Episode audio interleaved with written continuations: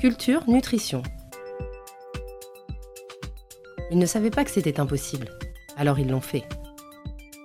Bonjour à toutes et à tous, bienvenue dans ce nouvel épisode du podcast Culture Nutrition où j'ai le grand plaisir de recevoir aujourd'hui Emmanuel Breyer qui est le cofondateur de la startup Arienco euh, et donc c'est un moment assez important pour euh, cette entreprise puisque euh, Arienco aura bientôt 10 ans en 2024 donc c'est euh, une date anniversaire qui va arriver ce qui montre aussi que c'est une entreprise pionnière dans son univers. Et dans son univers on va parler de légumineuses, on va parler de nutrition et on va parler bien sûr d'entrepreneuriat comme toujours avec Culture Nutrition. Euh, et donc pour cela, on va découvrir l'histoire d'Emmanuel et le Arienco magique. Euh, voilà, j'ai pas pu m'empêcher de faire le, le, petit jeu de mots avec la marque. Euh, bonjour Emmanuel et bienvenue dans le podcast. Bonjour Grégory, bonjour à tous et merci beaucoup pour ton invitation. Bah avec grand plaisir. Euh, c'est vrai que je suis très content de te recevoir parce que Arienco, c'est, bah comme je le disais, c'est une des marques historiques de l'alimentation végétale. On va y revenir juste après. Donc, euh, c'est vrai que vous faites partie des pionniers euh, sur ce créneau qui s'est tellement développé ces dernières années. Donc, ça va être intéressant d'avoir ton point de vue et de comprendre un petit peu toute l'histoire euh, et toute la, la genèse de derrière Arienco. Tout ouais, d'abord, bah, pour commencer, euh, est-ce que tu peux rapidement te présenter avant qu'on parle de, l'entreprise? Bien sûr, donc euh, moi c'est Emmanuel Breyer, comme tu, l'as bien dit. J'ai 33 ans et, en fait je suis euh, ingénieur agro. Donc j'ai fait ma formation à l'ISAR de Lyon. Et il se trouve que j'ai créé en fait Arienco avec mon, collègue et associé Benoît Plisson, qui était aussi sur les bancs de cette école d'ingénieurs. Et, et, on a créé ça après nos études. Donc on a eu un parcours on a eu une, une carrière qui est composée uniquement d'un ce parcours entrepreneurial. Une seule ligne sur le CV. Exactement. Bon, bah, c'est bien, c'est courageux en effet de, de, créer une boîte juste en sortant d'école. Euh, et justement, quand vous avez créé la boîte euh, avec ton associé Benoît, la conviction c'était, et c'est toujours, je pense, d'aider les gens à manger plus végétal. Et c'est une conviction que vous avez eue il y a dix ans déjà, donc c'est à la fois euh, il y a peu de temps, mais en même temps il y a quelques années. Qu'est-ce qui vous a amené à aller sur les légumineuses à une époque où l'alimentation végétale était juste à ses balbutiements C'est exactement ça. On a 10 ans, ça paraît pas si vieux. Et en fait, par rapport à, à cet univers du végétal et à l'alimentation végétale, qui a une tendance, enfin, qui a une tendance qui date de très longtemps en fait, mais cette nouvelle tendance est, est très récente. C'est, euh, c'est déjà 10 ans, c'est long. En fait, comme tu l'as bien dit, nous, notre enjeu, notre mission, c'est de convaincre un maximum de monde. En fait, manger végétal, tout le monde sait que c'est important, mais surtout on les convainc que c'est pas contraignant en fait. C'est pas triste, c'est pas ennuyeux mais la cuisine végétale, voilà, c'est manger végétal, c'est s'ouvrir à une cuisine qui est gourmande, qui est colorée, et leur montrer qu'en fait, on se fait plaisir quand on mange végétal. Donc euh, déjà, c'est une conviction très forte. Et nous, on est vraiment, on fait partie d'une typologie d'entrepreneurs, qu'on va dire entrepreneur à conviction, puisqu'on est arrivé à l'entrepreneuriat par conviction, tout simplement, et pas par volonté particulière d'entreprendre. D'accord. Et quand tu dis que vous vouliez rendre l'alimentation végétale plus gourmande, avec plus de plaisir, c'est que l'offre qui existait à l'époque ne l'était pas? C'est ça, on avait une image principalement autour du, de la galette de soja, du soja en fait. On avait une image très autour du soja. Donc tofu et compagnie? Exactement. Et nous, on venait d'une école d'agro, on voyait tout l'intérêt des légumineuses, que ce soit au niveau nutritionnel, au niveau euh, agricole aussi, on en parlera sûrement après. Oui. Euh, et surtout, bah, en fait, les légumineuses, tout le monde en a déjà mangé. On a tous mangé des lentilles vertes et des pois chiches. Il y en a dans toutes les cultures, il y en a dans toutes les gastronomies. Et en fait, ça donne une bonne occasion pour nous. En fait, très rapidement, on s'est dit, bah, la solution pour une alimentation végétale, ce sont les légumineuses pour tout ce côté nutritionnel. Et du coup, bah, à nous de, de montrer que les légumineuses, c'est des, c'est des, c'est des aliments qui sont formidables et qui sont le meilleur allié pour une bonne alimentation végétale. Et c'est vrai qu'on retrouve aujourd'hui les légumineuses partout dans ce qu'on fait. C'est d'ailleurs dans notre nom, hein, Arienco, euh, ça parle, tu l'as bien dit au début, ça parle des légumineuses, les haricots et compagnie, haricots, voilà. Donc euh, c'est vraiment dans notre ADN. Juste pour préciser, pour les vraiment les plus néophytes de, des gens qui nous écoutent, tu inclus quoi comme type d'aliment, comme type de plante dans les légumineuses? Bon, les légumineuses, voilà, pour faire simple, c'est euh, toutes ces graines colorées, euh, type euh, lentilles, pois chiches, haricots. Voilà, c'est les trois principales, on va dire, et qu'on retrouve en fait un petit peu dans tout dans le monde entier, dans plein de pays.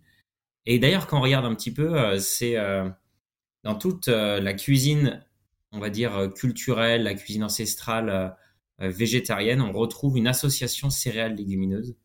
On va le retrouver dans le couscous, par exemple, avec le blé et le pois chiche. On va retrouver aussi en Inde dans le, le dal, avec un mélange riz-lentilles. Et puis après, on retrouve aussi en Amérique latine avec le haricot rouge et le maïs. Donc voilà, en fait, c'est euh, c'est des plantes qui sont un très bon allié pour une alimentation végétale parce qu'il va contenir une bonne protéine, la protéine qui va permettre vraiment de, de remplacer la viande. Et associé en fait euh, aux céréales, on va avoir une protéine qui est complète et qui remplace bien la viande. Et donc cette décision d'entreprendre dans le secteur du végétal, c'était, euh, tu parlais de conviction, c'était quoi les convictions qui étaient derrière, au-delà de l'aspect nutritionnel que tu as un petit peu évoqué? Est-ce que vous auriez pu créer une autre marque alimentaire dans un autre secteur, une marque de yaourt, une marque de, biscuits, je ne sais pas. Qu'est-ce qui vous a orienté plutôt vers cette voie-là, des, des plats cuisinés ou des plats à base de légumineuses? Alors nous, on a été vraiment, enfin notre conviction était vraiment portée sur euh, les enjeux environnementaux. Euh, aujourd'hui, c'est très connu, ça l'était un petit peu moins à l'époque, mais euh, cette notion d'empreinte carbone, en fait, et de se rendre compte qu'en fait, une des solutions qui est en réalité l'une des plus faciles pour réduire son empreinte carbone à échelle individuelle, c'est de, bah, de manger plus végétarien. Parce qu'on le sait, hein, la viande, ça a un fort impact environnemental. Et du coup, en fait, on est tous un peu perdus face au réchauffement climatique parce qu'il y a plein de choses qui sont dures à changer. Euh, voilà, moins se déplacer par rapport à, au lieu où on est, par rapport au lieu où on travaille, ça peut être compliqué. Euh, le logement, ça peut être compliqué de faire des rénovations chez soi. Donc, il y a, des enjeux en fait collectifs. Par contre, sur l'alimentaire, en réalité, du jour au lendemain, on peut manger moins de viande, manger plus végétal et donc réduire son empreinte carbone. Donc voilà, nous, c'était vraiment cette conviction très forte sur le côté environnemental et se dire, bah voilà, il faut trouver des solutions pour que l'alimentation végétale devienne évidente pour tout le monde et surtout super agréable. Donc c'était une évidence d'aller sur ce type de produit du coup. Exactement, ouais. Mmh.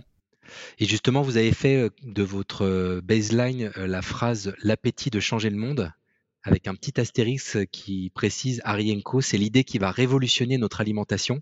est-ce que c'est comme ça que vous vous définissez depuis le début? Et si c'est le cas, est-ce qu'on peut considérer qu'en 10 ans, vous avez vraiment révolutionné l'alimentation? Alors, en fait, en 10 ans, ce sujet du végétal il a énormément progressé dans la société. pour te dire, on en parlera peut-être de manière plus structurée après, mais nous, on a démarré, c'est toujours un gros marché chez nous, en restauration collective.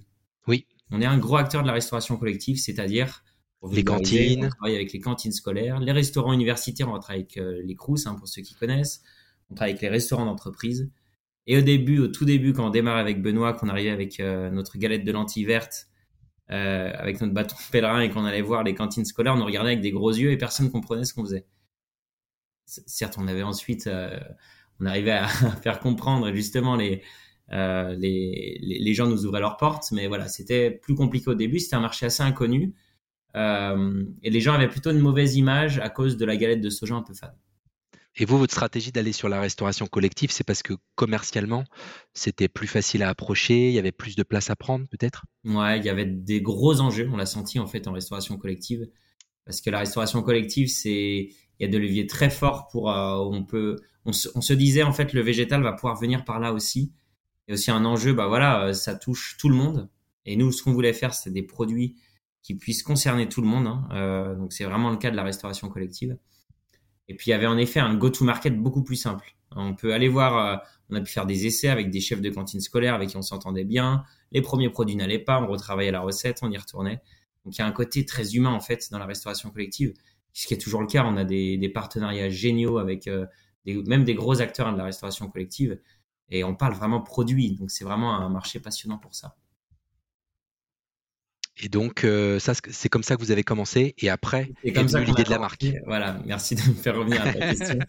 et en fait, voilà, et pour, pour dire, depuis 10 ans, ça a énormément évolué. Euh, maintenant, déjà, déjà, il y a eu une prise de conscience environnementale qui est très forte sur le végétal. Euh, et qui a découlé sur des choses en fait. Aujourd'hui, euh, même si ça pourrait être plus respecté, etc. Euh, il y a la loi Egalim hein, en restauration euh, qui qui promeut les produits, notamment les produits végétariens. on a vu aussi en grande distribution bah, émerger un rayon traiteur végétal sur lequel on est, qui était quasiment inexistant avant. En fait, les, il faut aussi se rassurer sur les sujets environnementaux. Il faut aussi se dire, eh ben, il y a aussi des choses qui vont dans le bon sens. Et nous, euh, par rapport à ce que tu disais, notre appétit de changer le monde, on a été en effet un des acteurs de, de ce changement-là. Pas le seul, évidemment. Hein. Il y a plein d'autres gens qui, euh, qui, ont, qui, ont, qui ont, ont participé à tout ça. On est un des acteurs de ce changement, ça c'est sûr. Et euh, qui sont justement les autres marques qui, sont, qui font partie un peu de votre génération euh, de, de, cette décennie sur l'alimentation végétale, les gens qui sont arrivés en même temps? Alors quand je dis autres acteurs, on trouve aussi des... Il y a notamment euh, bah des l'assiette végétale, tu vois, une association qui ont fait beaucoup la promotion du végétal, notamment en restauration euh, scolaire et plus particulièrement la restauration universitaire. Quand je veux dire qu'il y a des gens qui ont, qui ont agi aussi, on a beaucoup du milieu associatif aussi. Et après, les acteurs, ben, en fait, on retrouve des, des acteurs très historiques, bien plus anciens que nous, euh, qui sont là depuis très longtemps euh, et en fait qui ont, c'est pas eux qui ont vraiment euh, fait exploser le marché, mais ils étaient là aussi euh, au, démarrage. Et après, dans les acteurs euh, plus récents, en fait, on, nous, on est un peu atypique dans le sens où on nous, on décrira plus nos produits peut-être après, mais on travaille vraiment la légumineuse brute on fait des produits qui sont peu transformés.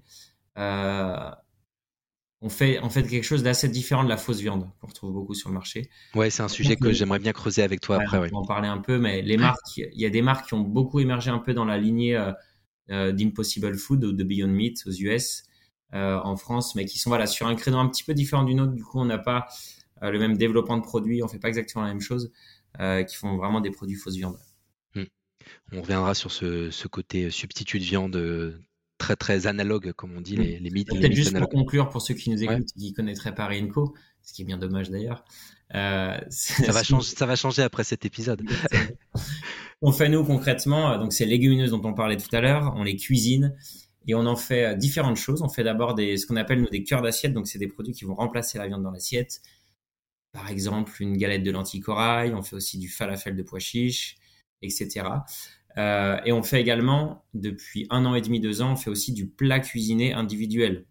On connaît tous des grandes marques comme Fleury Michon. Bah, nous, on se dit, soyons aussi une grosse marque de plat cuisiné, mais cette fois, on fait du bon plat cuisiné végétarien. Pas juste un plat cuisiné auquel on aurait enlevé la viande, euh, mais vraiment des vrais plats cuisinés végétariens qui sont gourmands pour, pour les personnes qui ont l'habitude, enfin, qui veulent découvrir ce type de produit.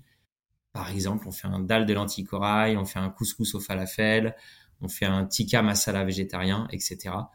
Et donc tous ces produits-là, on les retrouve euh, en grande surface. Euh, et tous les, les, produits euh, cœur d'assiette, on les retrouve en restauration collective également. D'accord. Et euh, aujourd'hui, il y a combien de références dans la gamme? C'est assez large? Ouais, on a des gammes assez larges, je ne saurais même pas dire précisément. On a une quinzaine de références par canot, un peu plus même. Quand tu dis canaux, c'est que vous êtes en GMS, en RHF encore, La et GMS, ailleurs? ouais. ouais, on fait aussi un petit peu de magasin bio avec Naturalia. Ah d'accord. À votre marque ou sous une autre marque? À notre marque, ouais, tout à fait. D'accord. Et on est aussi, on fait aussi de l'export. Euh, on est sur deux pays en plus de la France. On est en Italie et en Suisse. D'accord. Très intéressant. Et euh, tu parlais tout à l'heure de l'impact environnemental que vous cherchez à minimiser avec vos produits. Est-ce que vous avez eu cette réflexion d'aller jusqu'à, par exemple, mesurer euh, l'empreinte carbone de tel plat cuisiné ou est-ce que c'est encore un peu tôt? Euh, Alors, on n'a pas fait une étude. Enfin, si, en fait, on peut faire des études aujourd'hui via Agri. Agribalise. Agribalise, merci, de, de l'ADEME. Euh, qui a justement fait des, des, analyses de cycle de vie et des, des calculs d'empreinte carbone de énormément de produits. Donc on peut quand même avoir une idée. On l'a pas fait nous précisément euh, sur nos produits, mais on peut en avoir une idée. D'ailleurs, il y a pas mal de, de scores type Planet Score, EcoScore qui se basent sur ces données-là. Et nous, évidemment, euh, on a des empreintes carbone qui sont incomparablement plus basses que notre équivalent en viande. D'accord, oui. C'est un, un, ratio de, je, je sais de 1 à 2, de 1 à 10. Non, c'est non, c'est de l'ordre de, de, 30 fois moins, ouais, tout à fait. Ah oui, d'accord, donc c'est très significatif. Exactement, ouais. Euh, et toujours sur cette dimension euh, de, environnementale et, et, plus sur l'amont agricole, euh, vous ouais. avez une particularité chez Harry Co, c'est d'avoir euh, construit en amont de vos produits les filières qui vont avec. Et ça, c'est hyper intéressant. Donc, vous travaillez avec ce que vous appelez les agriculteurs. Est-ce que tu peux nous en dire un peu plus sur cette démarche? Bien sûr. Donc, merci de, de me lancer sur ce sujet. Euh, c'est un des engagements très forts. À Renko, on a un engagement très fort autour euh, du végétal, c'est la première chose. Et notre deuxième engagement, c'est autour de la filière agricole. Pourquoi? Parce que nous, on est convaincus qu'on va amener des changements dans l'alimentation en embarquant en fait tout, euh, toute la filière avec nous. Et aussi la, la, filière agricole, qui est une filière euh, bah, super importante en alimentaire. Et en faisant aussi évoluer les agriculteurs vers ce type de culture. Donc nous, c'est un engagement depuis toujours, c'est-à-dire que toutes les légumineuses qu'on cuisine sont origine France. Donc on a des partenariats hyper forts avec des très belles coopératives en France. Mais on s'est dit, bah, ça peut être super intéressant si aussi nous, on se met en contact direct avec le monde agricole, si euh, on embarque avec nous des agriculteurs qui vont se mettre à faire des légumineuses pour nous. Donc c'est ce qu'on a fait. Notre usine, elle est dans la Drôme en Rhône-Alpes, région Auvergne-Rhône-Alpes.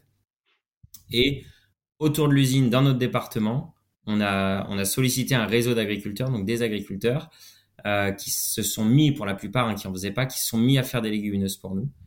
Et nous, en fait, c'est une relation gagnante-gagnante, parce que nous, on, on assure d'acheter la totalité de leur récolte à un prix bien défini. Et euh, comme ça, eux, ils ont des bouchées assurés. Et ce qui est super intéressant, c'est qu'en fait, les légumineuses, c'est des. Et pourquoi en fait d'ailleurs ces gens s'embarquent avec nous, c'est que les légumineuses, elles ont aussi beaucoup d'intérêts agronomiques, en plus des intérêts nutritionnels. Pour enrichir les sols notamment. Voilà, exactement. Ça va permettre de réenrichir les sols. Euh, pour faire simple, hein, euh, une culture de blé, elle va capter des choses dans le sol pour pouvoir pousser. Les légumineuses, c'est une plante atypique euh, dans le règne végétal qui va capter des choses dans l'air et les réinjecter dans le sol. Et c'est ces mêmes choses que vont consommer ensuite le blé. Donc en rotation de culture, en fait, ça va permettre de pérenniser les sols. Et c'est des enjeux très forts, on le sait aujourd'hui, hein, tout ce qui est régénération des sols, etc. Et du coup, nous, on veut être vraiment un acteur aussi qui embarque le monde agricole avec nous. Donc vous pouvez être classé comme acteur de l'agriculture régénérative carrément? Euh, Oui, bah, de toute façon. Par cette filière? Exactement. De toute façon, les légumineuses, c'est vraiment une culture régénératrice des sols. Donc euh, oui, oui, bien sûr. Après, je connais pas bien les allégations précises là-dessus, donc je peux pas te répondre précisément. Hmm. Euh, mais oui, oui, ça en fait, ça en fait directement partie, ouais. Parce que c'est intéressant, parce que au-delà du fait que l'agriculteur il est rémunéré pour le, la culture de légumineuses qu'il fait pour vous, bah en plus il est gagnant l'année d'après sur l'autre culture qu'il va faire au même endroit, sans avoir à avoir recours à des intrants chimiques. Tout à fait. Super intéressant. et justement, sur cette dimension filière, est-ce qu'il y a d'autres choses que vous avez travaillé, peut-être sur d'autres ingrédients? Parce que maintenant que vous commencez à faire des plats cuisinés, est-ce que ça vous est venu à l'idée de, de, je sais pas, monter des partenariats avec des maraîchers locaux pour la partie légumes? Enfin, j'en sais rien. Euh, pas surtout des accords tripartites, on en fait sur quelques matières, tout à fait. Mais nous, on veut vraiment sur ce côté très en lien avec le monde, le monde agricole. On veut vraiment le faire sur le truc phare en fait de ce qu'on cuisine, hein, qui est aussi une part importante en fait dans nos appros, mmh. qui sont les légumineuses. Mais oui, mais plus tard, en fait, quand on aura plus de temps, quand, on aura automatisé un petit peu plus de choses, en effet, euh, on pourrait s'imaginer sur d'autres sur d'autres matières premières.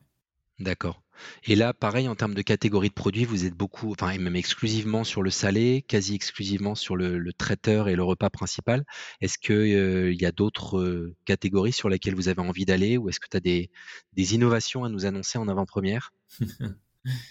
Euh, en fait, je sais pas si, euh, si tu suis un petit peu, on sort quand même beaucoup de produits.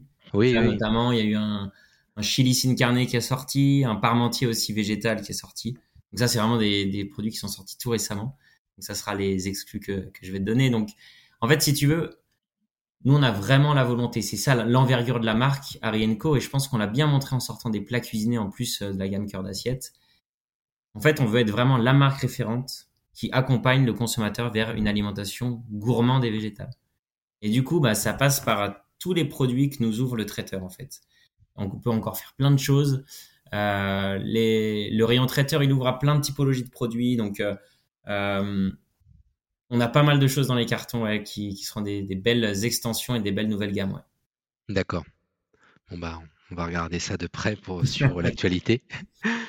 Euh, après, j'aimerais bien parler de, de l'équipe parce qu'au démarrage, bah, vous étiez deux euh, et aujourd'hui, vous êtes 35 si je si j'ai bien lu. Ça, exactement. Alors du coup, euh, bah, j'ai envie de te poser plusieurs questions. La première, c'est comment est-ce que l'entreprise a évolué euh, pour passer de 2 à 35, puisque c'est beaucoup. Enfin, sur quelle fonction vous avez recruté en priorité? Comment vous avez organisé un peu cette croissance des équipes? Ouais, bah en fait, en effet, on est monté de, de 2 à 35, mais en, en, 8-9 ans.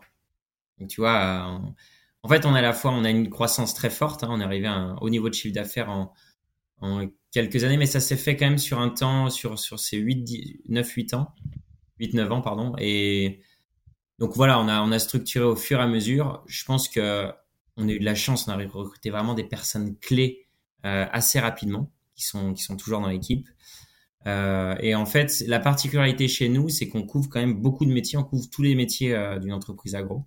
Euh, donc euh, tous les métiers opérations liés à l'industrie, euh, au sourcing, à la R&D, les, tous les métiers liés au marketing, comme et marketing, puis tous les métiers liés à la vente, puisqu'on a des équipes de vente dédiées à la restauration, des équipes dédiées à la grande distribution, puis tous les services support. Donc en fait, on a quand même une typologie assez large de métiers chez nous. Euh, qu'on a recruté au fur et à mesure des années. Donc il n'y a jamais eu en fait une année avec 25 euh, recrutements. Tu vois, ça s'est fait quand même euh, au fur et à mesure, ce qui fait que ça s'est fait de manière toujours toujours agréable en fait. Il n'y a pas eu de un onboarding de 25 personnes à faire du jour au lendemain. Oui, donc c'est une croissance plutôt régulière et durable. C'est ça, exactement. À la fois, à la fois du chiffre et, euh, et des, des, des, people. Euh, du coup, en chiffre d'affaires, vous êtes à combien? Tu peux nous, nous donner des chiffres Oui, on a dépassé les 10 millions de chiffre d'affaires. D'accord, ah, très très beau. Bravo. C'est une étape importante, ouais. Ouais, ouais c'est un beau, un beau palier, surtout dans le dans l'agroalimentaire. C'est pas si évident de faire sa place, donc euh, exact. vraiment très très bien. Et, et pour euh, revenir sur l'évolution de, de, la taille de l'équipe et, et, plus sur vous, votre évolution personnelle en tant qu'associé, en tant qu'entrepreneur, euh, forcément, quand on passe d'une équipe où on, on s'autogère quand on est deux fondateurs à une équipe de 35 personnes à manager. Comment, qu'est-ce que vous avez développé comme compétences et euh, comment vous avez évolué vous dans ces nouvel environnement en tant que dirigeant? Bien sûr, mais en fait, euh, et ça c'est très commun à beaucoup d'entrepreneurs, quels que soient les secteurs, mais il y a il y a un enjeu de recruter des personnes meilleures que soi sur euh, sur les sujets pour lesquels on les recrute. C'est nous ce qu'on a bien su faire. On a notamment très tôt recruté nos deux head-off, hein, Sylvain euh, en vente et, et, Clémentine au marketing, qui sont aujourd'hui euh, bah, très... Qui, enfin, on, on, va dire, la stratégie se construit à quatre hein, sur, sur l'entreprise avec eux. Euh, donc ça, c'est la première chose. Ensuite, c'est bien arriver à déléguer, évidemment, euh, à ces personnes clés. Et euh, je dirais, pour finir, c'est euh, bien réfléchir à la culture d'entreprise, à ce qu'on veut insuffler. Ça, c'est un point très fort. Euh, qui rejoint d'ailleurs les points de, de branding hein, qui sont liés. Euh, le branding sert aussi bien à l'extérieur de l'entreprise qu'à l'interne. Et du coup, être, euh, être précis, prendre ces questions au sérieux, la culture de l'entreprise, c'est des sujets super importants. Alors c'est clé, effectivement, la, culture d'entreprise. Et comment tu la définirais, cette culture de Harry Co bah, Une culture d'entreprise, ça se définit déjà par une mission, c'est-à-dire vers, vers où on, on va. Donc c'est la mmh mission que je te présentais au début. Hein. Euh, démocratiser et faire connaître à tout le monde une vraie bonne cuisine euh, végétarienne. Et ensuite, euh, bah, ça découle aussi sur sur un savoir-être, sur un état d'esprit. Donc, en fait, quand on structure une entreprise, c'est hyper important à la fois processer l'entreprise, donc créer des process pour que tout le monde travaille dans un, environnement agréable, tout en gardant un certain degré de liberté aux différents salariés. D'accord. Et vous avez écrit euh, des valeurs aussi par rapport à l'entreprise? Ouais, exactement. On en a écrit. je ne sais pas tous en tête. Mais oui, on a écrit. En fait, c'est des. globalement, c'est des valeurs de, de, partage, de convivialité. Euh, en fait, c'est toutes ces. Si tu veux, c'est les valeurs qu'on retrouve autour d'une d'une table colorée de fête où on mange de bons produits. Ah, très bien. Donc c'est tout est tout est en cohérence. Et là, c'est d'autant plus en cohérence. Alors je, le dis pour ceux qui nous écoutent, qui n'ont pas l'image, mais euh, aujourd'hui, on enregistre. Euh, tu es dans ta cuisine. Exact. Donc on, donc, on, est très cohérent avec la thématique de la gourmandise et de la convivialité. il y a quelques trucs autour de moi. Euh, ok, très bien, intéressant. Et, vous, en tant qu'entrepreneur, vous avez été accompagné dans votre démarche de création et de développement de l'entreprise, soit par des associations d'entrepreneurs, soit par des, du mentorat euh, divers et variés? Ouais, en fait, on a été accompagné. Euh, il faut bien voir que quand on a créé l'entreprise en 2014, en fait, l'écosystème startup n'existait pas tel qu'il est aujourd'hui. Il y avait moins d'écosystèmes startup, surtout dans la food, qui est un secteur qui s'est qui est devenu plus, enfin, plus création d'entreprise un peu plus tard. Donc oui, par contre, on a quand même été accompagné à l'époque bah, par notre école d'ingé, qui est l'ISARA. On était, on était dans un petit incubateur de, de l'école qui nous a permis de bah, commencer à créer l'entreprise. Et après, on n'est on est, on n'est pas vraiment rentré dans des, des rails un peu classiques d'associations de dirigeants, de choses comme ça. Nous, c'est surtout des rencontres qu'on a pu faire, qui ont été des rencontres de chefs d'entreprise déterminants, euh, des gens qui, qui nous accompagnent toujours aujourd'hui, euh, qui sont hyper importants dans les échanges qu'on peut avoir. Mais voilà, c'est plutôt du, one-to-one. Donc, il y a notamment des anciens dirigeants euh, qui, qui, sont des vraiment des, enfin tous c'est devenus des amis, hein, vraiment avec qui on échange régulièrement, mais notamment dans la com, en agroalimentaire des anciens dirigeants dans ce secteur-là. Euh, des, bon, aussi des, un ancien dirigeant notamment d'une grande entreprise agroalimentaire qui est devenu un ami et qui continue de nous accompagner. Voilà, c'est plus euh, du mentoring euh, de ce type-là en fait qu'on fait. D'accord. Et j'imagine, du coup, ça fait la transition avec mon autre euh, sujet d'après, que vous avez été accompagné aussi par les investisseurs qui sont rentrés au capital, puisque tu, vas, nous retracer un peu l'histoire des différentes levées de fonds, parce qu'il y en a eu deux ou trois, et la dernière en date qui est plus qu'une levée de fonds, puisque c'est un, actionnaire majoritaire qui est rentré au capital en la personne de, enfin, en l'entité du groupe Avril. Donc, est-ce que tu peux nous retracer un peu toute l'histoire euh, des différentes vagues d'investissement qui ont eu lieu au sein d'Arienco? Ouais, tout à fait.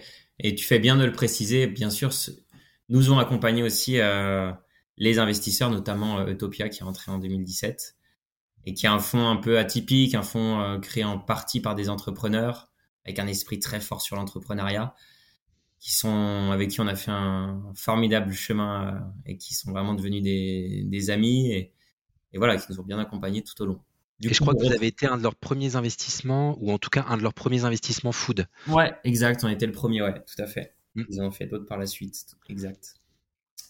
Et aussi, depuis ça, la première eux, on va dire, ils sont devenus euh, plus sensibles aux enjeux du, de l'environnement. Et ils ont un petit peu revu euh, bah, leur, thèse d'investissement. d'investissement, exactement. Donc, on a aussi participé à ça, humblement.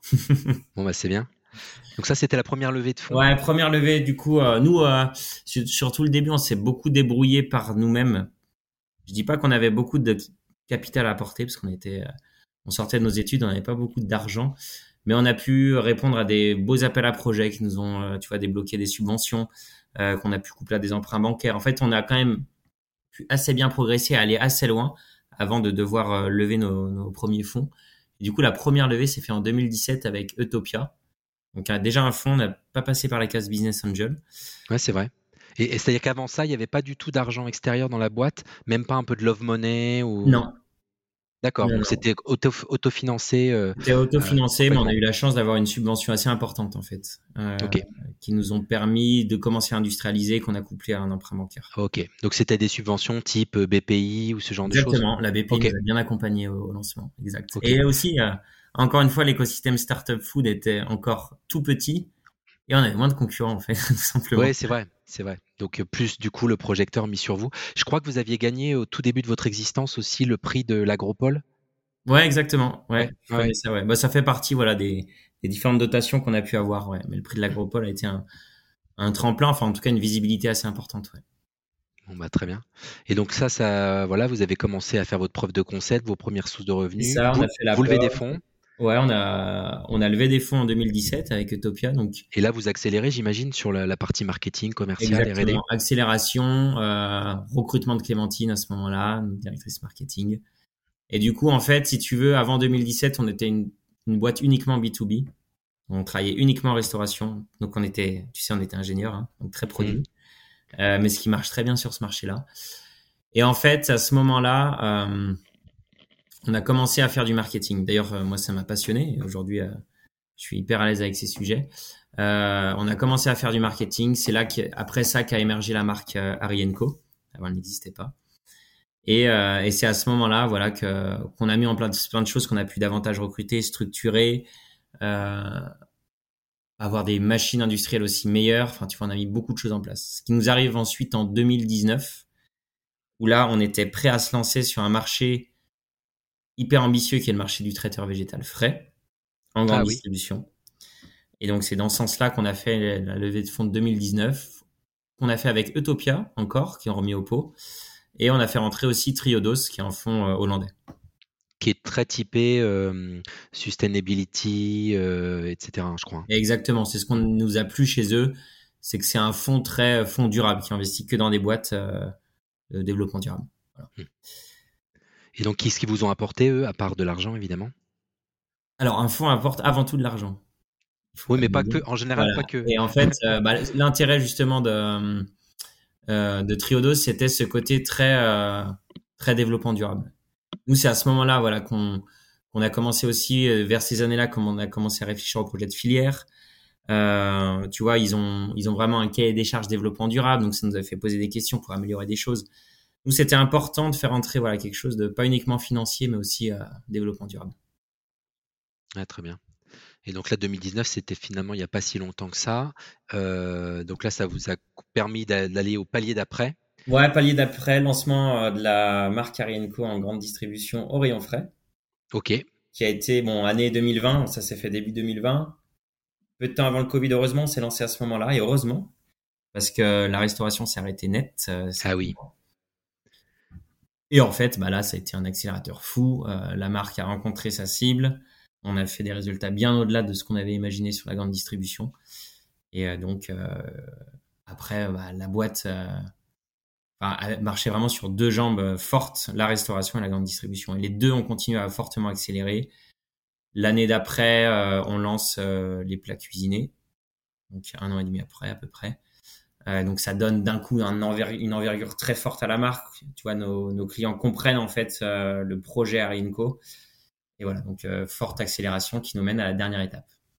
Et donc la dernière étape, c'est cette année, le groupe Avril. Exactement. Donc nous, euh, ce qui s'est passé aussi entre temps, c'est le lancement en Italie, euh, donc en, début 2023, euh, la préparation du lancement en Suisse. Et à ce moment-là, en fait, on se dit tout va bien et la croissance est super bonne, donc il faut réfléchir à l'étape d'après, qui parce que voilà, il y a de la concurrence et là aussi. on a encore beaucoup en fait à faire en termes de croissance et on va avoir besoin de franchir une nouvelle étape financière. Il euh, faut réfléchir souvent à ces questions en amont, quand on n'est pas encore face au mur. Et du coup, euh, c'est là on a, on a fait un process en fait de levée. Et on a cette fois aussi euh, étudié des projets type holding, en fait, faire entrer une holding au capital. Et bon, il y a eu un match, un très fort match avec Avril, pour plein de raisons. La première, une raison de valeur. Avril, c'est une, une, entreprise qui a été, enfin, un groupe qui a été créé il y a 40 ans par le monde agricole, Mm. des oléoprotéagineux. Donc très euh, engagés sur votre filière euh, qui sont les légumineuses. Et bah, surtout, qui font surtout des, produits type euh, produits pour faire de l'huile, oléagineux, et qui depuis quelques temps se disent on va, il faut davantage faire de, légumineuses. Donc voilà, ça m'a très fortement matché là-dessus. ce qui est super intéressant aussi, c'est que ça amenait de la, pérennité à l'entreprise, voilà, une certaine stature, de faire entrer Avril au capital. Euh, parce que nous, on a une ambition très forte, mais voilà, dans la durée, on veut vraiment qu'il y ait un projet qui dure longtemps et qui aille très loin. Et on sentait qu'Avril pouvait nous accompagner, voilà, très longtemps. Donc ça, c'était euh, hyper important.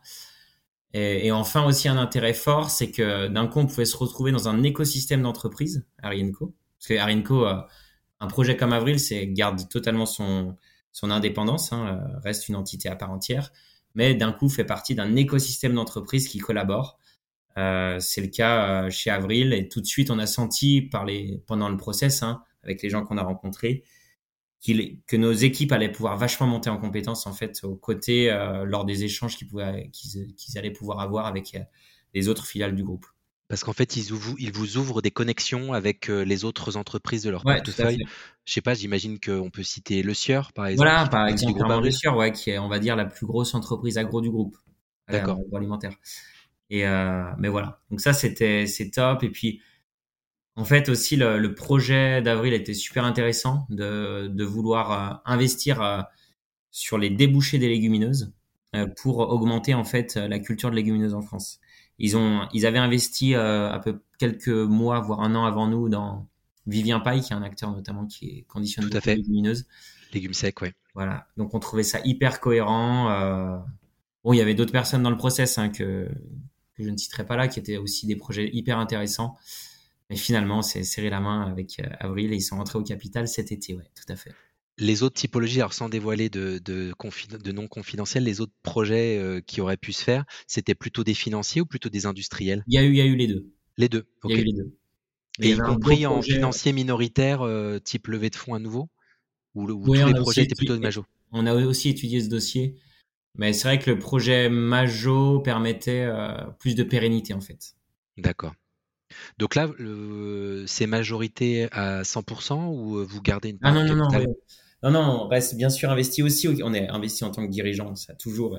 D'accord. Mais on est aussi, on est toujours au capital avec mon associé. Ok. Donc au-delà des, synergies positives qui commencent à se mettre en place, ça change pas grand-chose d'autre pour, pour l'instant pour le. Non, en termes de structure, il n'y a pas de changement radical, tout à fait, ouais. Et c'est aussi, c'était aussi notre volonté, et c'est aussi la volonté d'Avril, voilà, qui investissent dans un projet comme Arienco, mais qui veulent évidemment conserver la dynamique de l'entreprise qui l'a menée jusqu'où elle est aujourd'hui. Et l'agilité, j'imagine, de la PME et de pas, pas mettre ça dans un grand truc. Bon, bah, super beau projet alors.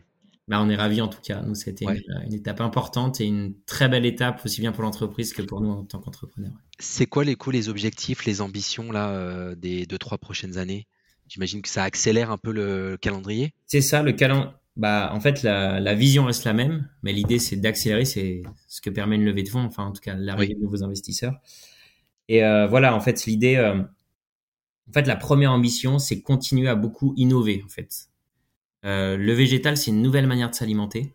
On peut faire plein de choses avec les légumineuses. Donc à nous d'être très proactifs pour proposer plein de manières pour le consommateur de manger végétal. Donc ça, c'est une première chose. On a beaucoup de produits qui arriveront en 2024, de nouveaux produits. Euh, la deuxième chose qui va te perdre, c'est qu'il faut, en fait, il faut bien couvrir le territoire pour pour faire connaître la marque. donc voilà, c'est accéléré sur la partie commerciale. Euh, le troisième volet, c'est un volet euh, de notoriété. Moi, je suis de plus en plus content quand je discute avec des gens. Il y en a de plus en plus qui connaissent Arienco. On est encore une marque toute petite par rapport aux géants de l'agroalimentaire. Donc, à nous de mettre en place des choses pour que Arienco devienne une marque incontournable et vienne tout de suite à l'esprit des gens lorsqu'on parle d'alimentation végétale. Ça, c'est un enjeu fort, tout en bah, communiquant bien sur nos engagements. Et enfin, bah, la dernière chose, c'est euh, commencer à faire des, des belles réussites dans les pays limitrophes. On l'a déjà fait en Italie. La Suisse est récent, ça fait quelques mois seulement. Et c'est voilà, continuer à, pousser aussi Arienco dans les pays où il est pertinent de développer ce type de produit. Hmm. Et les leviers que tu utilises pour développer la notoriété de ta marque, c'est quoi? Euh, C'est des gros sujets qu'on a en ce moment justement quand on construit euh, le plan MarketCom de l'année prochaine.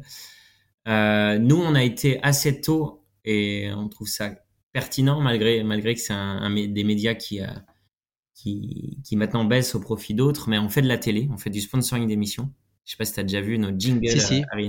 j'ai déjà vu des billboards je je sais plus sur quelle chaîne ou sur quelle émission la météo peut-être non? Non on n'est pas sur la météo non. on a été sur France 2 pas mal Canal beaucoup on a même fait du Arte euh, donc voilà on fait du sponsoring d'émissions c'est du, du assez court mais voilà pour faire connaître la marque parce que voilà, tu, tu connais hein, tout l'enjeu de l'alimentaire. Hein, ça paraît très trivial qu'une personne en rayon tende le bras et prenne ton produit. Mais en fait, c'est une science d'une complexité énorme. Donc, euh, ça passe par plein de choses. Et notamment que les gens aient déjà un petit peu entendu parler de ta marque ou vu ton produit quelque part. Et du coup, ta cible, ton, ton brief, quand tu cibles comme ça des consommateurs, consommatrices, c'est qui exactement ta cible? Tu sais, sur la télé, c'est plus dur de cibler. Hein. ouais, c'est ça. Ouais. Enfin, si, en fonction des moments où tu. En fonction des moments. Si tu sponsorises une émission de milieu de journée, c'est que c'est pas les mêmes spectateurs qu'en soirée, mais. En fait, on essaye de caler euh, notre cible à, à la cible du rayon traiteur végétal. Ok. Donc, plutôt une cible active, urbaine peut-être? C'est ça. Euh, entre, euh, je sais plus exactement les catégories d'âge, mais entre 30 et 45 ans. Euh, donc voilà, on cible de cette manière. On essaye de coller en fait le ciblage à la cible moyenne qu'on on a pu trouver grâce à des études des consommateurs de notre rayon. Donc ça, la, la télé, c'est une première chose. On fait aussi en, en, moyen un peu traditionnel, on fait aussi pas mal de RP.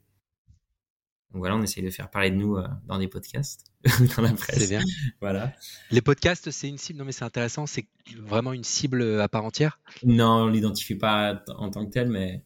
Enfin, si, remarque euh, notre attaché de presse que tu connais, euh, si, si, essaye de, de, nous faire participer à des podcasts, ouais, tout à fait. Ouais, c'est bien. Et, et on fait aussi évidemment des réseaux sociaux. donc ça, c'est un point super important parce que bon, les réseaux sociaux, c'est vraiment un moyen de communication qui est qui a émergé il y a, il y a peu de temps, mais en fait qui est hyper intéressant pour plein de raisons parce qu'on peut vraiment avoir un discours construit en fonction euh, de l'affinité de, de, ta cible. Donc nous, on utilise beaucoup Instagram, notamment, ça a été le premier réseau euh, sur lequel on a pu émerger. Euh, on a une très belle communauté. 20 000, euh, je crois, à peu près. Pardon? 20 000 personnes, je crois, sur Instagram. Plus, ouais, 20 à 25. Hmm. Et vous êtes sur les nouveaux réseaux que sont TikTok, enfin qui sont plus si nouveaux que ça d'ailleurs? Ouais, Exactement, on a émergé euh, de TikTok il y, a, pas très longtemps, ça fait pas très longtemps qu'on a ouvert notre compte et on a explosé sur TikTok. Je pense qu'on a un petit peu trouvé la formule. Euh, euh à voir, mais on a, on a plus de deux fois plus que de followers que sur Instagram. Ah, c'est bien, ouais, parce que ça va beaucoup plus vite. C'est quoi du coup le format? C'est euh, euh, recette de cuisine ouais, On a démarré de sur beaucoup de la recette de cuisine. Et puis là, on a accueilli une nouvelle community manager qui, euh, bah voilà, mais qui, qui est plus native de, de ce réseau-là. D'accord. Et du coup, qui fait des trends, enfin voilà, qui, euh, qui fait participer les gens du bureau. Enfin, ça crée aussi vachement d'émulation en interne, ce, ce type de réseau. Ah, super intéressant. Euh, très bien. Écoute, pour reboucler sur, euh, le, volet marketing, je voulais qu'on parle de votre changement de nom parce que vous, aviez un, vous aviez avant 2018 un nom rigolo que vous avez abandonné et je pense que ça traduit bien euh, le changement de positionnement et la volonté de se différencier du reste de l'offre du marché puisque ce nom c'était le boucher vert c'était une super marque. Euh, donc voilà, pourquoi vous avez changé euh, Voilà, qu'est-ce qui, qu'est-ce qui a motivé son rebranding au-delà du fait que Arienko c'est une super marque. Hein, mais... euh, c'est intéressant ce que tu as dit au départ. En fait, ce changement de nom ne veut pas dire qu'on a qu'on a changé le positionnement de l'entreprise. En fait, c'est juste que ce premier nom, le boucher vert, n'a pas été euh, un nom très réfléchi en fait. On sait pas, on n'a pas créé de plateforme de marque à ce moment-là. On n'a pas, on n'a pas fait le travail de branding habituel. Donc c'est un nom qui avait en fait par rapport à ce qu'on faisait pas mal de défauts, ce qui crispait justement euh, ceux qui n'aimaient pas la fausse viande alors qu'on n'en faisait pas. Voilà. il y avait pas mal de problématiques. Et puis c'est pas un très beau nom, le boucher vert. C'est pas un, un, nom très bien pensé. Et du coup au moment où on a commencé à, à réfléchir à des produits retail, bah à ce moment-là, parce qu'en fait il faut, faut, faut voir aussi qu'avant on faisait que des produits B2B. Oui, donc la marque était moins importante. Et du coup, à ce moment-là, bah, on s'est posé des vraies questions marketing. Et d'ailleurs, je conseille à tous les entrepreneurs de ne pas négliger la rédaction de leur, euh, leur plateforme de marque qui est clé pour tout, pas seulement pour la marque et le consommateur, mais aussi pour le développement futur, pour voir la vision de l'entreprise, etc. Et c'est là qu'a émergé Arienco qui coche toutes les cases. C'est un nom dont on est très fier parce que ça, ça parle de ce qu'on fait, ça sonne bien, c'est pas nécessaire de bien comprendre le jeu de mots pour, euh, pour que pour qu'elle soit parlante. Euh, et ça traduit voilà cette volonté euh, d'être un acteur fort de la cuisine végétale, mais en travaillant les légumineuses, donc des vrais produits derrière. Hmm. Et en plus, elle est quasi euh, incarnée, personnalisée, enfin sans faire de jeu de mots avec le côté carné. Mais à Harry, on a l'impression que c'est une personne, quoi. C'est un peu le, le, Michel et Augustin des légumineuses. Exactement. donc bien joué. Et pour rebondir sur le boucher vert, je crois que c'est une marque qui existe en Hollande, The Green Butcher. Vegetarian Butcher, ouais. Je ah, The Vegetarian Butcher, ok. C'est une marque qui a été rachetée par Unilever. Exactement, ouais, c'est The Vegetarian Butcher, ouais, tout à fait. Et, et, pour finir sur l'histoire des marques, je crois que la société s'appelle ou s'appelait ici et là. Ouais, c'est toujours le nom de l'entreprise. C'est toujours le nom? C'est quoi, le, quoi, le storytelling? Parce que c'est un joli nom. c'était pour insister sur le local? C'était quoi l'idée? Exactement. Ouais. Bon, c'est un peu vaseux hein, comme comme nom. On l'a trouvé. Euh, un peu à l'arrache euh, avant de créer l'entreprise. D'ailleurs, ça n'a jamais été une marque hein, pour le coup euh, ici. D'accord, oui, oui. C'était juste l'idée. Parce que nous, dès le début, hein, l'ADN de la marque, en fait, de l'entreprise a peu changé. C'était quand même des, des produits euh, locaux qui sont les légumineuses, quoi, qu'on cultive en France, mais qu'on met au, jour, au goût du jour, quoi, dans les habitudes de consommation actuelles. Donc cette idée de ici et là. Hmm. Ah, super. Et pour que tu partages un peu ta vision de, du marché de l'alimentation et du végétal, toi, tu penses quoi justement de cette arrivée de tous les produits qui cherchent à imiter au plus proche les produits animaux, que ce soit de la viande, du poisson? Enfin, maintenant, on trouve des, des substitutes ou des analogues d'à peu près tout, que ce soit en France, en Europe ou venant des États-Unis. Ouais, bah t'as compris que nous on incarne en fait une autre voie par rapport à ça. Complètement. Et c'est un, un, vrai choix. Ouais, on est convaincu. Enfin, on est convaincu en tout cas que demain, enfin si on a une vision un peu long terme, en fait, il est quand même très probable qu'on aille plutôt vers une cuisine végétarienne plutôt que de la fausse viande. Ça paraît assez, euh, assez intuitif et assez logique. Après, euh, c'est aussi des initiatives intéressantes parce que il y a certains consommateurs qui viendront peut-être au végétal via, via ça, tout simplement. Donc nous, on va pas cracher sur nos concurrents, hein, c'est pas du tout l'idée, mais c'est juste qu'on incarne nous une autre voie. Et aussi une, autre raison, c'est que souvent la fausse viande, c'est des produits qui sont très transformés avec beaucoup d'additifs, parce que pour essayer d'imiter précisément euh, la viande, on est obligé d'avoir un produit euh, très complexe, quoi. Euh, et nous, on se dit autant, en fait, la nature est quand même bien faite. Il y a plein de plantes comme les légumineuses qui ne nécessitent pas d'être hyper transformées pour bien manger végétarien, donc autant plutôt mettre ça en avant. D'accord. Et donc vous, vous restez sur cette ligne de conduite. ça. Après, nous, on a aussi des produits. Produits clean. en fait, nous, on, est, on essaye de faire varier ce curseur aussi. Comme il y a certains consommateurs qui aussi rentrent dans le milieu du végétal via ça, on fait aussi, euh, on a sorti notamment récemment euh, des émincés, donc qui, euh, qui, sont des produits plus à cuisiner pour remplacer la viande dans l'assiette. Donc nous, c'est des produits sans additifs pour autant, on garde vraiment cet ADN hyper clean sur nos recettes. Mais on a un produit un peu plus transformé qui tend un peu plus vers la viande. Tu vois, nous, on n'hésite pas à jouer aussi avec ce curseur-là. On n'ira jamais vers un produit avec du faux sang, un produit, ouais, exactement. Euh, mais voilà, on n'hésite pas aussi de faire varier ça parce que le en fait, il faut aussi parler à tout le monde. Et s'il y a des consommateurs qui sont friands de ça, nous, à Rinco, on doit aussi leur parler. Donc là, c'est de l'émincé plutôt émincé de poulet, type. Euh, voilà, exactement. Ouais, tout à fait. Bah, c'est un produit d'ailleurs qu'on a sorti euh, tout récemment. Très bien. bon, écoute, on a balayé pas mal de sujets, Emmanuel. Est-ce qu'il y, y, a certains thèmes que tu aurais aimé aborder qu'on n'a pas eu le temps de regarder? Bah écoute Grégory, je pense qu'on a fait à peu près le tour. On a bien parlé euh, tout l'enjeu du végétal, euh, des, aussi de l'enjeu des filières agricoles que tu as bien introduit. non, je pense qu'on a fait le tour. Bon bah super, du coup c'est l'heure pour moi de te poser la question signature du podcast Culture Nutrition. Ils ne savaient pas que c'était impossible, alors ils l'ont fait. Euh, c'est euh, le motto de, l'agence et de Culture Nutrition. Et toi, qu'est-ce que tu as réalisé d'impossible au cours de ces dix dernières années? Bah, ce qu'on a, ça, ça rebondit sur ce que tu as dit tout à l'heure. On a, on a réalisé quand même quelque chose. Et on va cibler un marché en particulier, comme ça je vais faire une réponse précise. Euh, Aujourd'hui, en restauration collective, tous les chefs de restauration collective savent ce que c'est quand on parle du végétal. Aujourd'hui, ils en ont tous à leur carte. Tout le monde en fait. Et nous, quand on a commencé, on regardait avec des gros yeux. Donc, on peut être fier avec Benoît euh, d'avoir participé justement à l'émergence du végétal en restauration. Oui, puisque vous avez été les pionniers et du coup vous avez bien démocratisé euh, cette catégorie de produits euh, dans ce circuit. Mais écoute, bravo pour tout ça. on souhaite à Arienco évidemment de continuer à pousser tel un, un géant et à continuer de se développer en restauration collective, mais aussi sur tous les autres circuits en GMS, en magasin bio et à l'international c'est tout le, succès qu'on vous souhaite euh, à toi et à Benoît et à, vos équipes. Euh, donc merci beaucoup Emmanuel pour le, temps de partager euh, à la fois ton expérience entrepreneuriale et ta vision de l'alimentation végétale qui est, passionnante et qui est en, pleine ébullition actuellement avec tous les, intérêts nutritionnels et planétaires qui vont avec. C'est un super beau projet. Donc merci à toi pour ce partage d'expérience et de, d'expérience entrepreneuriale surtout.